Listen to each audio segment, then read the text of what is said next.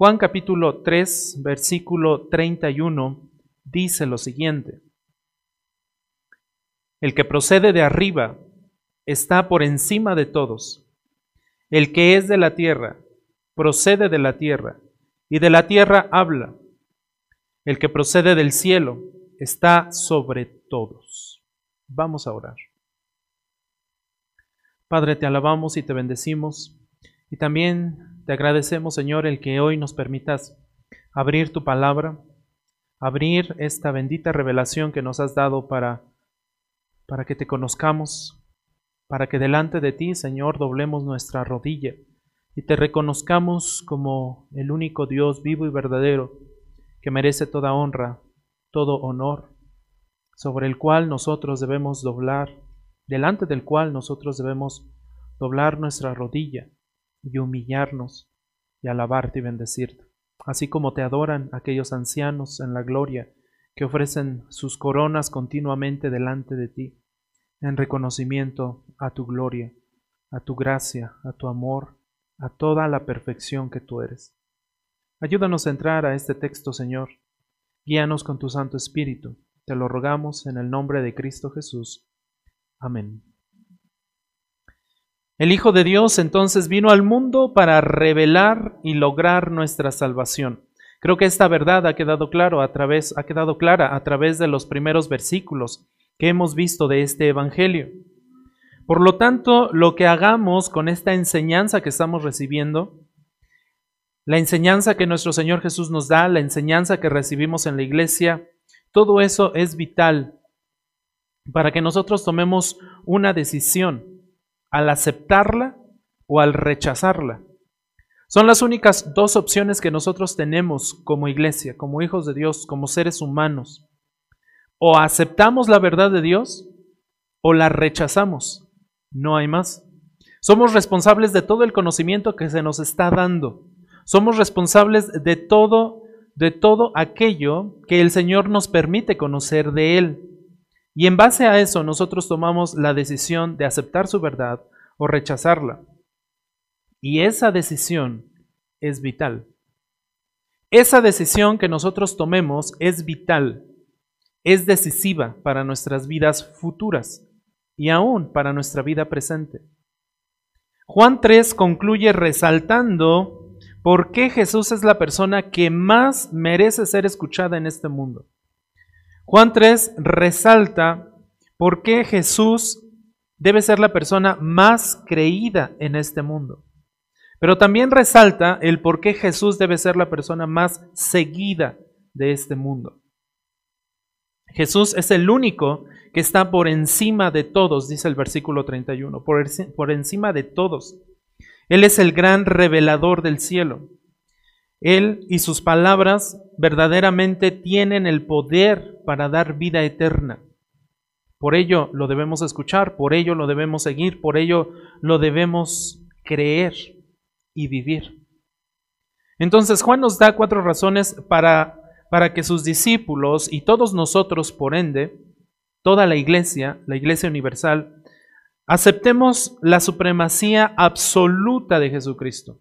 Aceptemos que Él está por encima de todo y por encima de todos. Con los recientes descubrimientos que se nos han dado a conocer sobre el espacio, sobre todo lo que hay en la, en la Vía Láctea, en las galaxias, en, toda, en todo el universo, nos damos cuenta de que la Biblia es verdad y es certera cuando dice que somos polvo, que realmente somos nada delante del Señor y delante de todo lo que Él ha creado. Y sin embargo, Génesis nos dice que nos hizo a imagen y semejanza suya. Cualidades, habilidades, dones que solamente le dio al ser humano. Pero entonces, ¿cuáles son las cuatro razones que Juan el Bautista nos da para confirmar, reafirmar, conocer y predicar que Jesús es supremo absolutamente? La primera razón, su origen. La primera razón es su origen. Note el versículo 31 de Juan 3. El que procede de dónde? De arriba. ¿De dónde procede nuestro Señor Jesús? De arriba, del cielo. ¿Cómo sabemos esto? Note lo que, lo que sigue en este versículo. El que procede de arriba está por encima de todos y hay un paréntesis o hay una frase intermedia aquí que dice, el que es de la tierra procede de la tierra y de la tierra habla. En un momento tocamos ese punto, pero note lo que termina diciendo este versículo. El que procede del cielo. Entonces encontramos dos frases sinónimas en este versículo. El que procede de arriba y el que procede del cielo. Está sobre todos. Encontramos una reafirmación, una doble afirmación de su superioridad encontramos una doble afirmación de su supremacía absoluta sobre todo y sobre todos. Cristo es el único que bajó del cielo.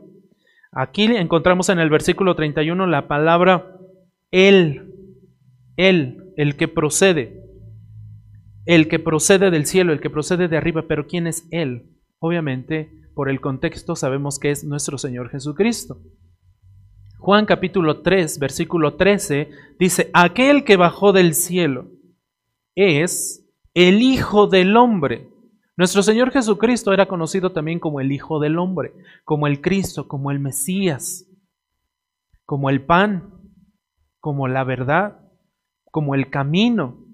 Hay muchos términos, muchas frases, muchos nombres para nuestro Señor Jesucristo. Y Juan 13, Juan 3:13 nos dice, aquel que bajó del cielo, el Hijo del Hombre, que está en el cielo.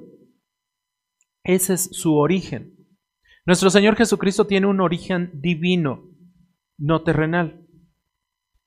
Él, como dice Pablo en su carta a los filipenses, vino a este mundo, se humilló a sí mismo, dejó por un momento eh, su gloria, su posición de majestad en los cielos, su posición junto al Padre, para venir a humillarse, dice Pablo, a este mundo, tomar la forma de siervo y hacerse semejante a nosotros. Pero su origen es divino, eternamente y para siempre, y para siempre, Él es el Hijo de Dios. Juan 6, Juan 6, 33 dice, el pan de Dios, también es, este es otro nombre para Jesús, el pan de Dios es el que baja del cielo y da vida al mundo. Este es nuestro Señor Jesucristo. Pablo en su carta a los Efesios, en el capítulo 4, versículo 10, dice, el que, el que descendió, y está refiriendo a nuestro Señor Jesús, Efesios 4, 10, el que descendió es también el mismo que ascendió. Ustedes recuerdan la ascensión de nuestro Señor Jesucristo allá en el libro de Hechos, ¿verdad? Fueron testigos sus discípulos. De pronto estaban mirando y de pronto nuestro Señor Jesucristo fue levantado. Pero Pablo nos hace ver y nos afirma en Efesios 4:10 que ascendió mucho más arriba de todos los cielos, dice el texto. Ascendió mucho más arriba de todos los cielos, obviamente de toda la tierra, de todo el universo. ¿Para qué? Para poder llenarlo todo. Porque todo le pertenece a Él. Esta es otra afirmación de su supremacía absoluta. No hay nadie más grande que nuestro Señor Jesucristo. Él es Dios. Él es dueño de todo. No hay nadie que pueda sobreponerse a Él. Por tanto, Jesús está por encima de todo y de todos. Cristo es soberano sobre todo lo creado, sobre todo el mundo, sobre todo el universo, sobre todo este planeta, sobre todas las naciones. Por eso Él pone y quita reyes. Por eso Él permite lo que permite dentro de nuestro planeta. El cambio climático no está fuera de, ah, de su control. Las pandemias no están fuera de su control. Es parte de su creación. Él permite que se desaten en los tiempos perfectos que Él ha determinado y permite que afecte, eh, que dañe o que eh, infecten a aquellos que Él ha permitido y ha determinado que así sea desde antes de la fundación del mundo. Él es supremo en todo lo que Él ha creado. Juan el Bautista, en contraste, se declara como un ser humano de la tierra. Juan el Bautista dice, yo soy de la tierra, yo soy uno terrenal, uno que habla cosas terrenales, por eso menciona eso ahí. Y aquí la palabra tierra realmente no está, no está refiriendo a pecado, La palabra tierra en el original está más bien indicando y refiriendo a las limitaciones humanas que nosotros tenemos y que por supuesto Juan el Bautista tenía. Por eso dice, yo soy de la tierra, yo pienso como un ser de la tierra, yo hablo cosas terrenales. Es decir, yo tengo límites. Pero nuestro Señor Jesucristo no tiene límites. Él es el dueño de todo. La predicación de, Juan el Bautista era audaz, por supuesto que sí. La predicación de Juan el, Bautista era poderosa, sí. Su predicación era persuasiva, sí. Pero después de todo, él simplemente era un hombre enviado por Dios, como dice Juan capítulo 1, versículo 6. Era un hombre enviado por Dios. Y él conocía su posición. Él era un hombre con limitaciones, con limitantes. En contraste, nuestro Señor Jesús era el Dios mismo encarnado. Por eso Juan 1.1 Juan dice, el verbo era ¿quién? Dios.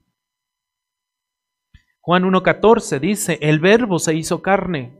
Cristo se hizo carne, Jesús se hizo carne y habitó entre nosotros y vimos su gloria, una gloria como del unigénito del Padre, lleno de gracia, pero también de verdad. Su testimonio de la verdad era infinitamente mayor al testimonio que Juan venía dando. Y de hecho, nuestro Señor Jesucristo lo menciona así en el capítulo 5 de Juan, versículo 36. Nuestro Señor Jesús dice, el testimonio que yo tengo es mayor que el de Juan, porque las obras que el Padre me ha dado para llevar a cabo, las mismas obras que yo hago, dan testimonio de mí, de que el Padre me ha enviado. Entonces su obra, su ministerio, todos los milagros que él hacía, todo lo que él hablaba, todo lo que él enseñaba, venía, venía del Padre. Por eso su ministerio fue mucho mayor que el de Juan.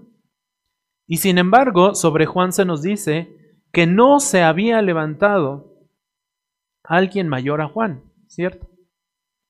Eh, por supuesto, Juan era muy, muy, muy especial, más que David, más que Salomón, pero con limitantes. Nuestro Señor Jesús no tenía límites, su testimonio siempre fue mayor y ese es su origen. Y esa es la primera razón que Juan el Bautista nos da para decirnos, Jesús es supremo.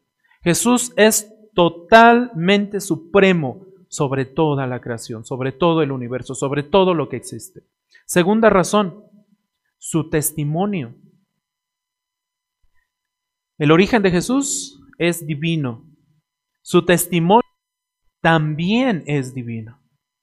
Por eso es la segunda razón que Juan nos da, versículo 32 en el, en Evangelio de Juan capítulo 3, dice, lo que él ha visto, lo que él ha oído, de eso da testimonio. Primera parte del versículo. Entonces, ¿qué es eso que él vio? ¿Qué es eso que él oyó? ¿Y dónde lo vio? ¿Y dónde lo oyó? Por inferencia, sabemos que lo vio en el cielo, porque su origen es divino, y lo oyó ¿dónde? En el cielo, porque su origen también es divino. Por eso en Juan 5:36 Jesús nos dice, las obras que el Padre me ha dado, las obras que el Padre me ha, me ha permitido ver, me ha permitido oír, me ha comunicado, son las que debo llevar a cabo. Las mismas obras que yo hago dan testimonio de mí, de que el Padre me ha enviado. Si lo envió el Padre, lo envió desde el cielo. Si el Padre le dio obras que cumplir en la tierra, esas obras se las reveló en el cielo. Así es que su testimonio, lo que él vio, lo que él oyó, lo oyó en el cielo de parte del Padre, para comunicárnoslo a nosotros. La enseñanza de Jesús es superior entonces a la de cualquier otro ser humano.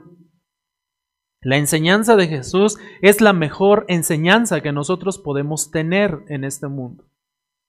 La, la, mejor enseñanza a la que nos podemos exponer es a la palabra de Dios. Los hombres nos equivocamos, los hombres somos imperfectos. Los hombres, como dijo Juan, somos de esta tierra. Tenemos limitaciones, tenemos limitantes. No podemos ir más allá de, lo del límite que el Señor nos ha puesto o nos permite. Cuando estamos estudiando, seguramente mi pastor concordará conmigo, nos es tan difícil. A, a mí se me hace, ay, no, un remolino en mi mente, de verdad. Porque tengo varios libros, tengo varias cosas que estoy leyendo y las estoy leyendo y al mismo tiempo trato de comunicar y trato de crear links eh, dentro de lo que estoy leyendo, crear toda una especie de telaraña para poder comprender toda eso, todo eso que el Señor me está permitiendo ver y, y de pronto me toco la cabeza y está caliente, mis hermanos.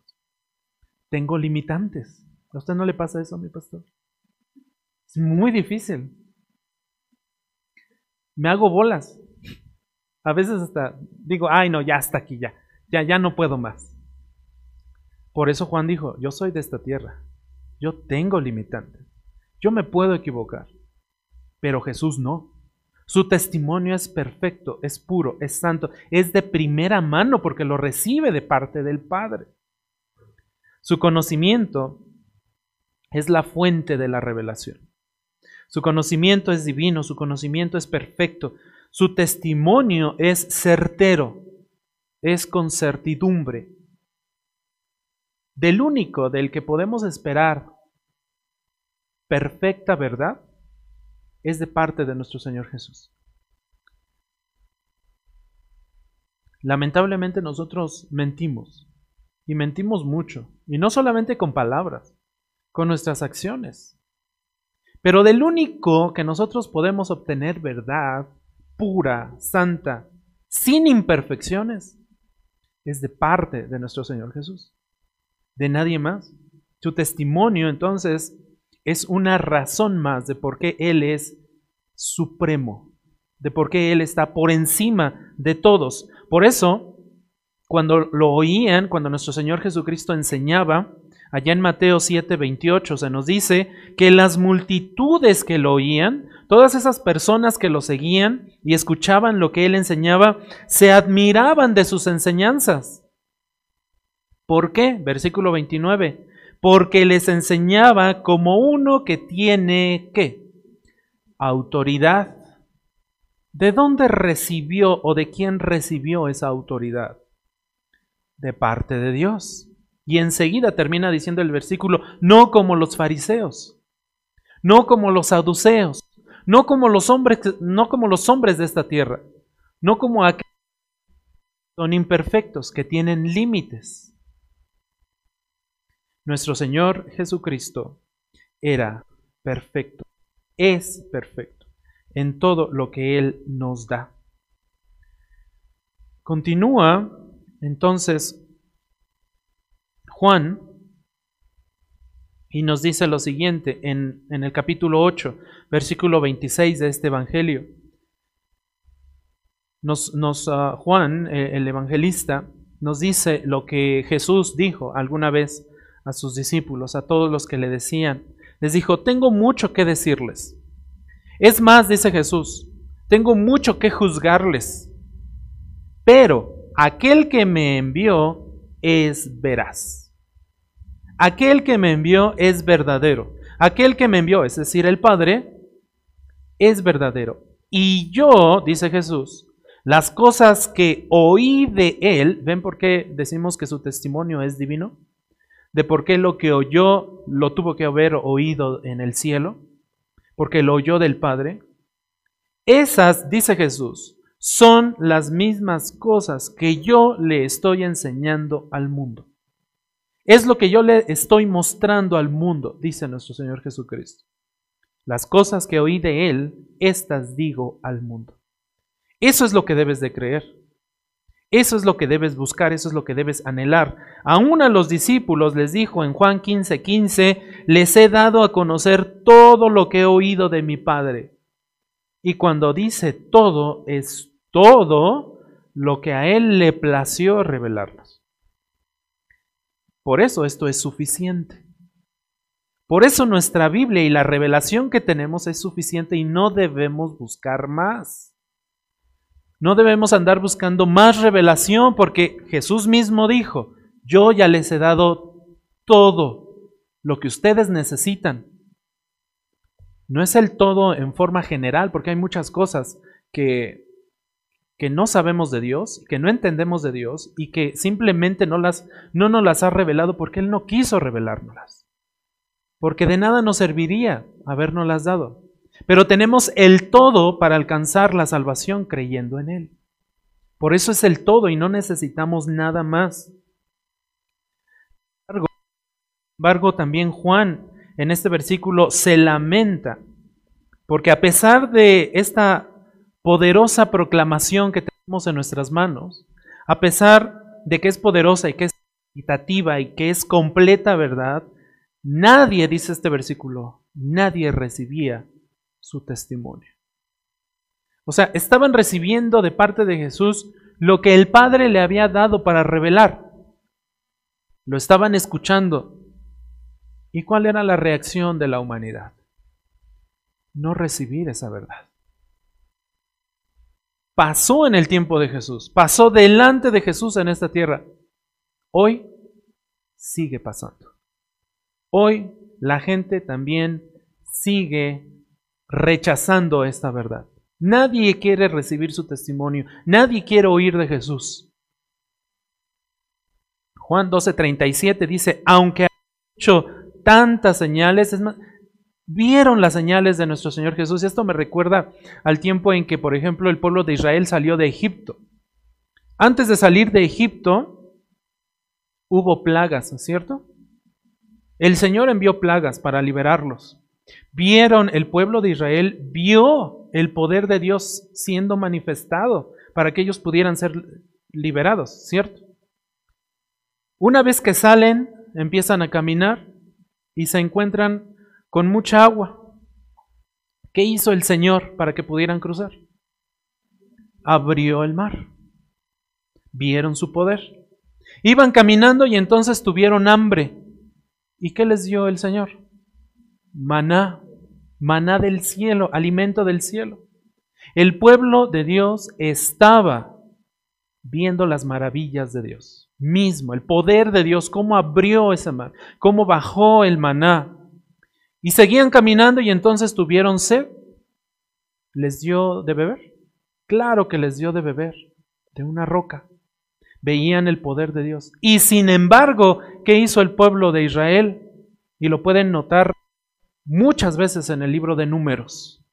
El pueblo de Israel, es más, desde que salieron de Egipto. Ay, Moisés, para esto nos trajiste al desierto, mejor nos regresamos. ¿Para qué nos traes a este desierto a morir? Mejor vámonos de regreso, ya aunque sigamos siendo esclavos de los egipcios, ¿no? A Moisés también el pueblo murmuró de Moisés, ¿lo recuerdan? y el pueblo fue juzgado.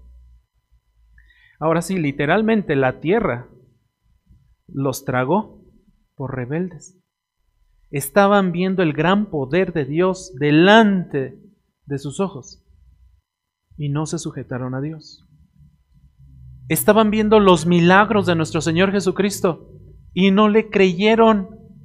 Estaban viendo la verdad que Dios le había dado a nuestro Señor para dárnosla a nosotros y no le creyeron.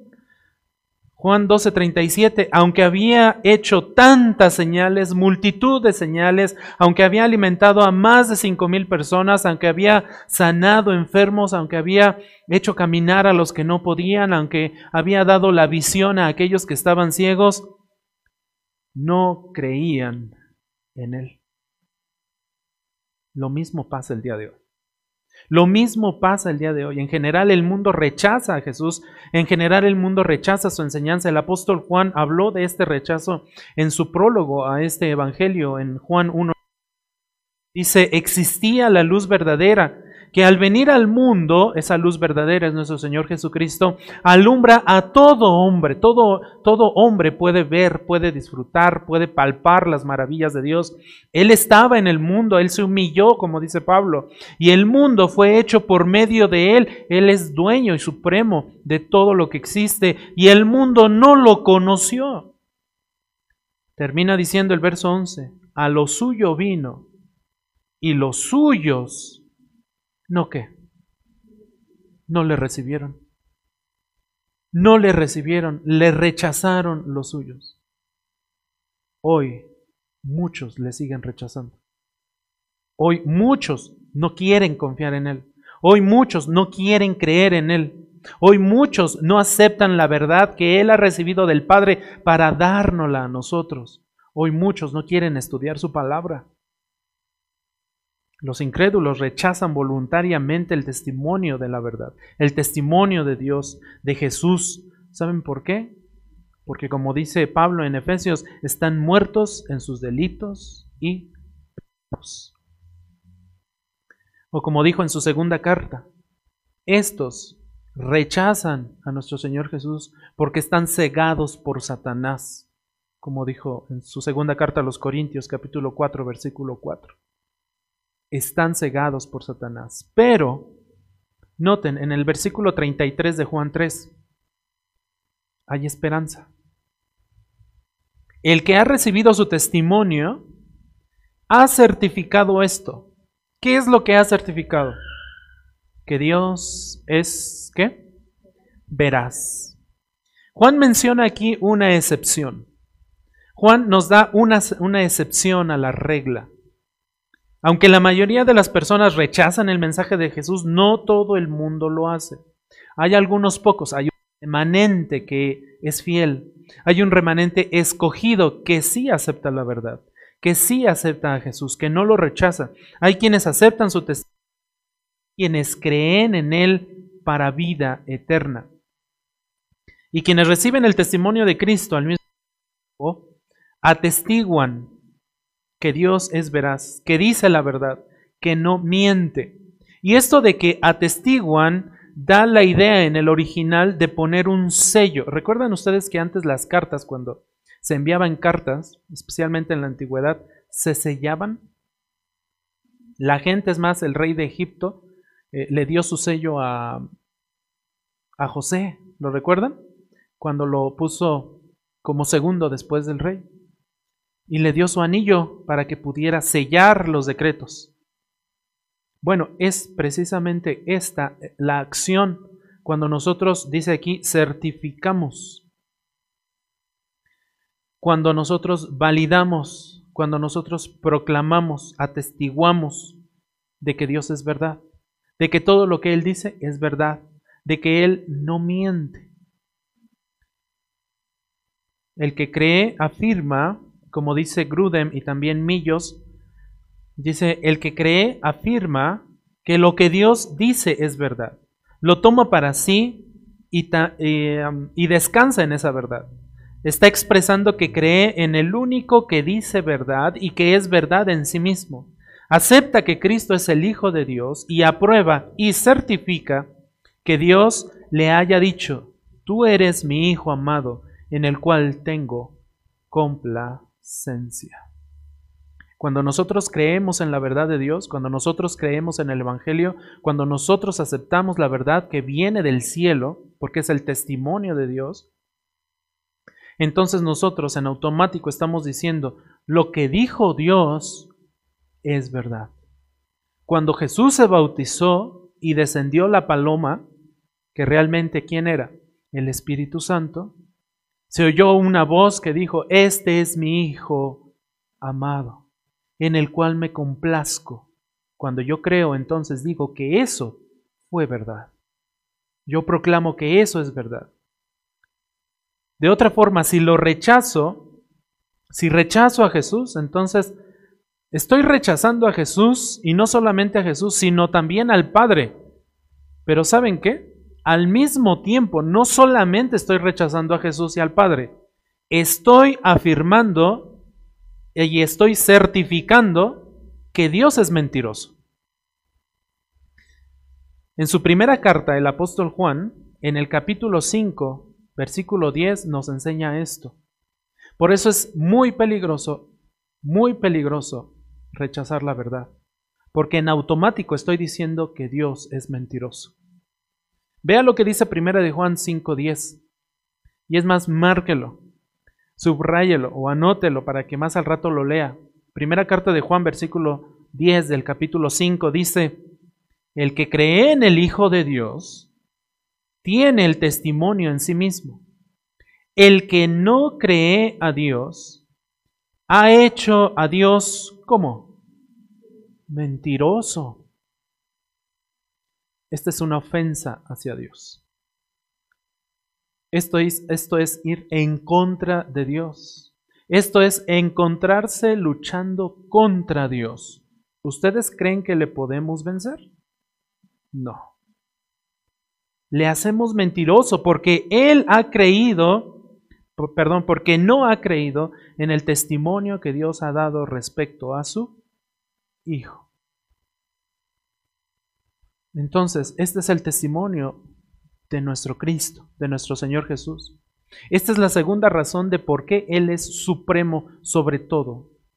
Está sobre todos. Su origen es divino, su testimonio es también divino. Tercera razón que Juan nos da, su poder. La tercera razón es su poder. Su origen, su testimonio y su poder. Note lo que dice Juan 3:34. Porque aquel a quien Dios ha enviado, habla las palabras de quién? De Dios pues Él da el Espíritu sin medida. ¿Dónde vemos el poder entonces de Dios sobre nuestro Señor Jesucristo? ¿En qué parte de ese versículo vemos el poder de Dios sobre Jesucristo? En la segunda parte, después de la última coma. Pues Él le ha dado, pues Él da el Espíritu sin medida está refiriendo al Espíritu Santo. En el Antiguo Testamento, cuando los profetas hablaron, cuando los profetas proclamaron, hablaron de parte de Dios, ¿cierto? Hablaron de parte de Dios, eran guiados por el Espíritu Santo, eran, fueron inspirados, recibían poder del Espíritu Santo momentáneamente.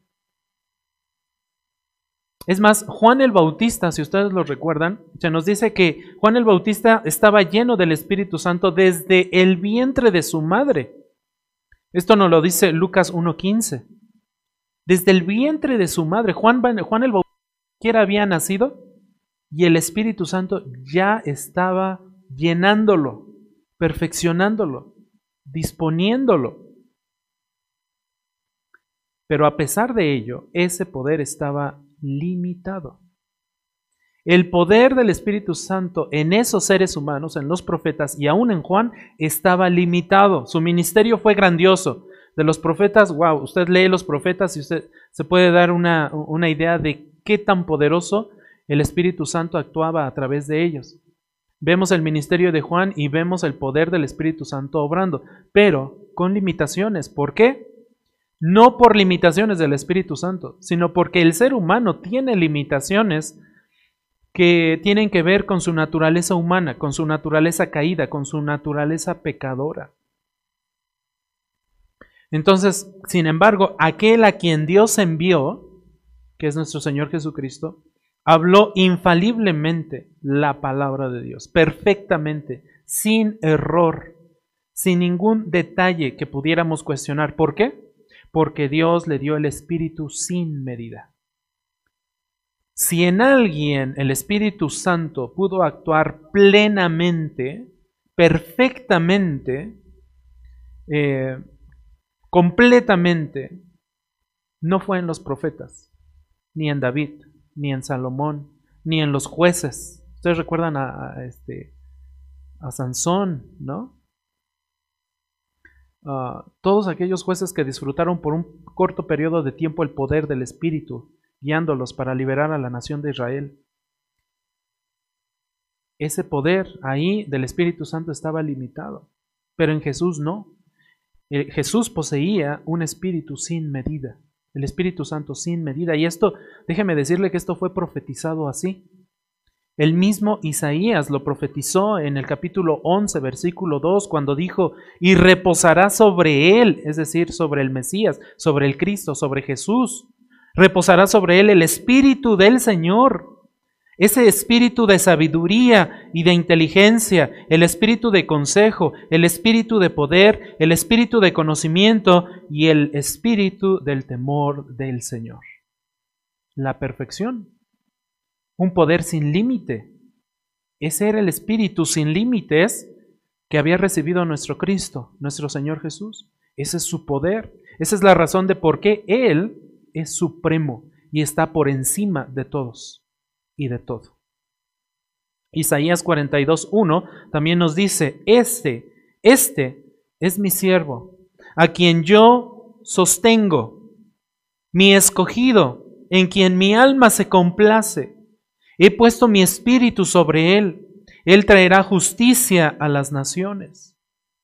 Y también Isaías 61.1 nos dice lo siguiente, el Espíritu del Señor está sobre mí. De hecho, estas son las palabras por las cuales casi nuestro Señor Jesús es apedreado alguna vez cuando, cuando leyó este texto. Isaías 61.1 dice, el Espíritu del Señor Dios está sobre mí porque me ha ungido el Señor para traer buenas nuevas a los afligidos. Me ha enviado para vencer a los quebrantados, perdón, me ha enviado para vencer vendar a los quebrantados de corazón, para proclamar a los cautivos y liberación a los prisioneros. El Señor fue ungido con el Espíritu Santo, no solamente con aceite, con el Espíritu Santo a su perfección en él. Así que no hay límites en el poder del Espíritu. El Espíritu, eh, el Espíritu Santo obra por medio de Cristo en todo momento perfectamente. Perfectamente. Colosenses 2.9 nos dice una razón más de por qué ese poder de nuestro Señor Jesucristo es infinito y perfecto. Colosenses 2.9 dice, porque toda, ustedes conocen este versículo, toda la plenitud porque la perfecta plenitud de la deidad, porque lo perfecto de Dios, porque la plena perfección de Dios reside corporalmente en Él. Toda la perfección que existe en este universo reside en Cristo, reside en el Hijo de Dios. Por eso él es supremo. Por eso Él está por encima de todos, por su origen, en primer lugar, en segundo lugar, por su testimonio, y en segundo lugar, por su, perdón, en tercer lugar, por su poder. Y hay una cuarta razón que Juan nos da, su autoridad. Él tiene poder, Él tiene un testimonio perfecto, Él tiene eh, perdón, su origen es perfecto, su testimonio es perfecto, su poder es perfecto, pero también su autoridad es perfecta y divina. Noten Juan 3:35. El Padre ama al Hijo. Esta es la razón. La razón de por qué Dios nos salvó a nosotros, ¿cuál creen que fue? Su amor. Nosotros fuimos salvados por su amor. Él nos escogió, ¿por qué razón creen? Por su amor. No por nuestra cara bonita, no por nuestras habilidades, no por nuestras, uh, no por lo que podemos o no podemos hacer, no por nuestras obras. Fue por su gracia. Obviamente, por su amor. De la misma forma, por su amor, el Padre ama al Hijo y ha entregado cuántas cosas en su mano. Todas. Todas las cosas las ha entregado en las manos de su precioso Hijo amado. Todo. Cuando esto nos lo dice Juan, entonces nos está diciendo el Hijo, el Cristo, el Mesías, Jesús, el Salvador del mundo, aquella luz verdadera que venía a este mundo a alumbrar, aquel que fue rechazado, recibió toda la autoridad de parte del Padre por amor.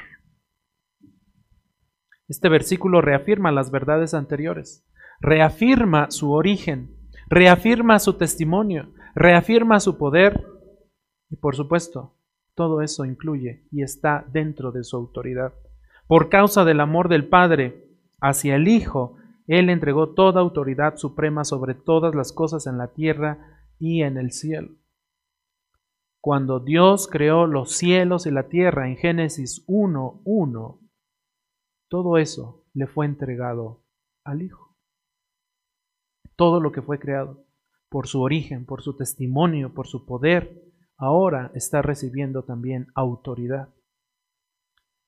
En Mateo 11:27 Jesús dijo, todas las cosas me han sido entregadas por mi Padre.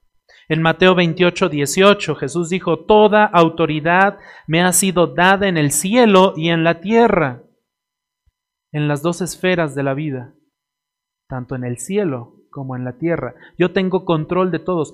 Por eso los demonios se sujetaban a Cristo, ¿lo recuerdan? Ellos sabían quién era Jesús. Es más, hasta le decían, no, Jesús, ¿por qué has venido a atormentarnos? Los demonios sabían quién era.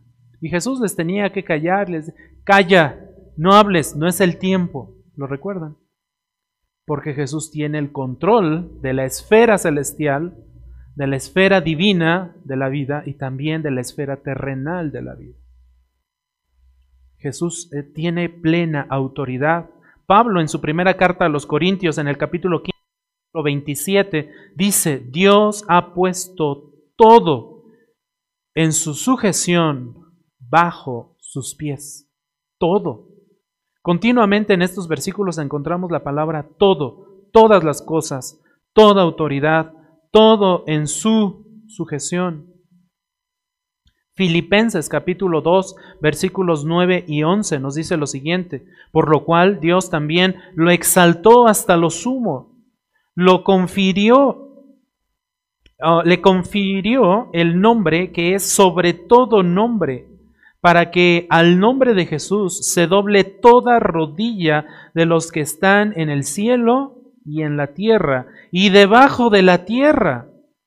Y toda, noten, toda lengua confiese que, que Jesucristo es que el Señor, para gloria de quién? De Dios Padre. Notan que en todos estos versículos aparece todo, toda, todo, toda, todas. Esto nos, nos da a entender y nos implica su autoridad. No hay límites en su, en su autoridad. No hay límites en su origen. No hay límites en su testimonio. No hay límites en su poder.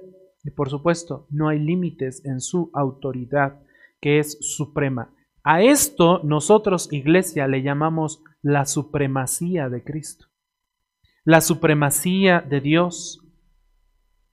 Este es un claro indicador de su deidad como hijo de Dios. Estas son pruebas de su deidad, estas son pruebas de su divinidad, estas son pruebas de que Él es el Hijo unigénito, amado de Dios. Estas son pruebas de que Él es el dueño de todo lo que existe y está por encima de todos y de todo.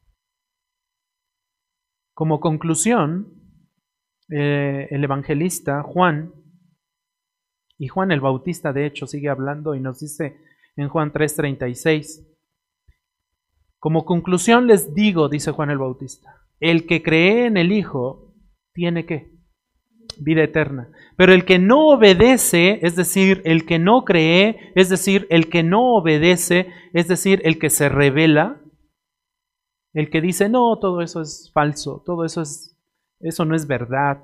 Están engañando a, la iglesia, están engañando a los que van al, al servicio. Dios no existe. Todo aquel que no obedece al Hijo no verá qué? La vida. Lejos de ver la vida, noten qué está sobre estas personas. La ira de Dios permanece sobre él o sobre ella que rechaza esta verdad. Qué fuerte conclusión de Juan, ¿no les parece? Por eso, cuando inicié este sermón, les decía, somos responsables del conocimiento que estamos adquiriendo, iglesia. Somos responsables de lo que estamos escuchando de parte de Dios de su palabra. Y somos responsables porque en base a ello nosotros vamos a tomar una decisión. Una decisión que es determinante para nuestro destino futuro. Si creemos, entonces tendremos vida eterna. Pero si decidimos no creer a pesar de que Dios nos ha dado su verdad, ¿cuál creen que será nuestro destino? El infierno. Y es muy claro el Señor cuando nos habla también del infierno. El infierno existe, iglesia. Hoy va a escuchar muy comúnmente allá afuera la gente diciendo que el infierno no existe, que es una invención del hombre. Eso se lo van a decir mucho, especialmente hoy en día. Pero Juan aquí nos da dos opciones, dos caminos. Un camino estrecho y un camino ancho. ¿Recuerdan eso? En Mateo 7. Tenemos que tomar una decisión y Juan nos está dando, en primer lugar, una invitación. Pero en segundo lugar, en este versículo 36, Juan también nos está haciendo una advertencia. La invitación es la siguiente. El que cree en el Hijo tiene vida eterna. Juan nos está invitando a creer. Esta es la mejor parte. Cree en el Señor Jesucristo y serás salvo tú y toda tu casa, dice el libro de los Hechos.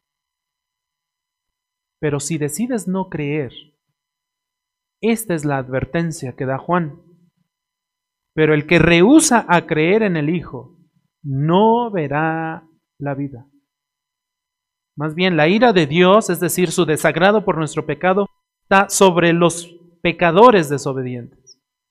Esa ira ya se está ejerciendo sobre esas vidas que han decidido rechazar a Cristo, que han decidido rechazar a Dios, ya se está ejerciendo esa ira. Por supuesto, su cumplimiento también viene en un futuro, pero ya en nuestro presente se está, se está llevando a cabo. Noten lo que dice Juan 3:18. El que cree en Él no es, no es condenado, pero el que no cree ya ha sido condenado. Ese verbo está en pasado. Es un, es un pasado perfecto. Ya ha sido condenado. Ya fue condenado. Así es que esa decisión entonces afecta mi pasado, mi presente y aún mi futuro. ¿Qué voy a hacer con lo que sé de, de parte de Dios? ¿Qué voy a hacer con el testimonio de Cristo? ¿Voy a creer? O me voy a negar a creer su testimonio. La consecuencia final por negarse a creer será experimentar la ira de Dios en la eternidad a través de un lago de fuego. Y quiero que abra su Biblia en Apocalipsis capítulo 20, versículo 10 al 15. Apocalipsis 20, 10 al 15. Y si puede, marque estos versículos subráyelos o anote la cita por lo menos, o memorice el pasaje. Cuando comparta el Evangelio también debe compartir esta gran verdad. Apocalipsis 20, versículos 10 al 15. Dice Apocalipsis 20, 10. Y el diablo que los engañaba fue arrojado al lago de fuego y azufre, donde también están la bestia y el falso profeta. Y serán atormentados día y noche por los siglos de los siglos. ¿Por cuánto tiempo, iglesia? Por los siglos de los... Imagínense eso. ¡Qué terror! Si no aguantamos a veces una quemada en la estufa, imagínense en un lago de fuego eternamente y para siempre. Qué horror van a vivir aquellos que decidan no creer en Cristo. Eternamente y para siempre. Vi un gran trono blanco, dice Apocalipsis, y a aquel que estaba sentado en él, de cuya presencia huyeron la tierra y el cielo, y no se halló lugar para ellos. También vi a los muertos, grandes y pequeños, de pie delante del trono y los libros fueron abiertos.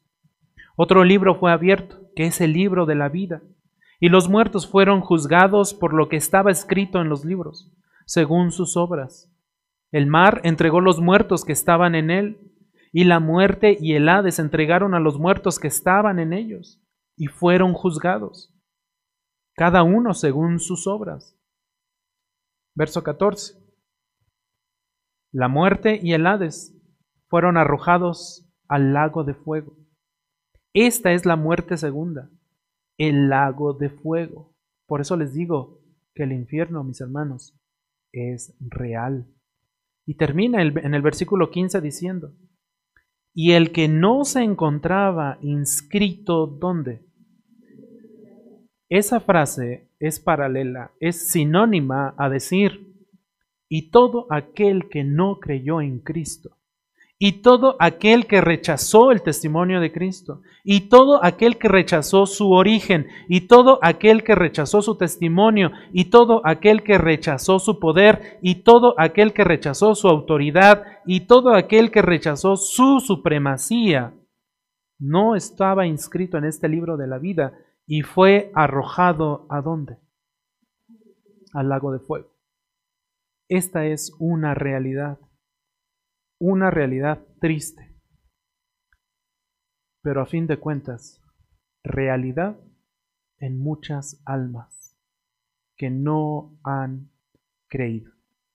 Primera de Juan, capítulo 4, versículo 14, nos da una gran responsabilidad a nosotros como iglesia, porque Dios envió a su Hijo para salvar al mundo para salvar a este mundo de este destino que hemos leído en Apocalipsis 20. Y a nosotros, dice primera de Juan 4:14, a nosotros y nosotros hemos visto y damos testimonio de que el Padre envió al Hijo para ser el Salvador del mundo. ¿Cuál es nuestra tarea entonces como iglesia? Dar testimonio de esta verdad. Dar testimonio, comunicar a aquellos que nos rodean que Jesús es el Cristo, el Hijo de Dios, supremo sobre todo y sobre todos. De esta manera Juan el Bautista entonces nos declara la supremacía, la soberanía absoluta de Jesucristo. Él nos dice que solamente Jesús es capaz de salvarnos. ¿Salvarnos de qué? Del infierno, lo acabamos de leer. Salvarnos de condenación eterna, esta es una advertencia para todos los incrédulos, para todos aquellos que no se han arrepentido de sus pecados, pero al mismo tiempo para nosotros, iglesia, es una fuente de gloria, recordándonos que hemos sido salvados por Cristo. Vamos a orar. Padre, te alabamos, te bendecimos, te damos gracias, porque tu verdad, Señor, es tan clara y nos permites con tu Santo Espíritu entrar a ella, comprenderla, enseñarla, proclamarla, disfrutarla, Señor, aceptar esta soberanía absoluta de nuestro Salvador, esta supremacía absoluta de nuestro Cristo, de nuestro Señor Jesús que vino a esta tierra a morir por nuestros pecados, porque de tal manera nos amaste, Señor, que diste a tu Hijo unigénito, para que todo aquel que crea en ti no se pierda, mas tenga vida eterna en ti. Muchas gracias, Señor, por tu poder. Muchas gracias, Señor, por el origen divino de nuestro Señor y Salvador. Muchas gracias por su, por su testimonio divino, por su poder también divino, por su autoridad divina también.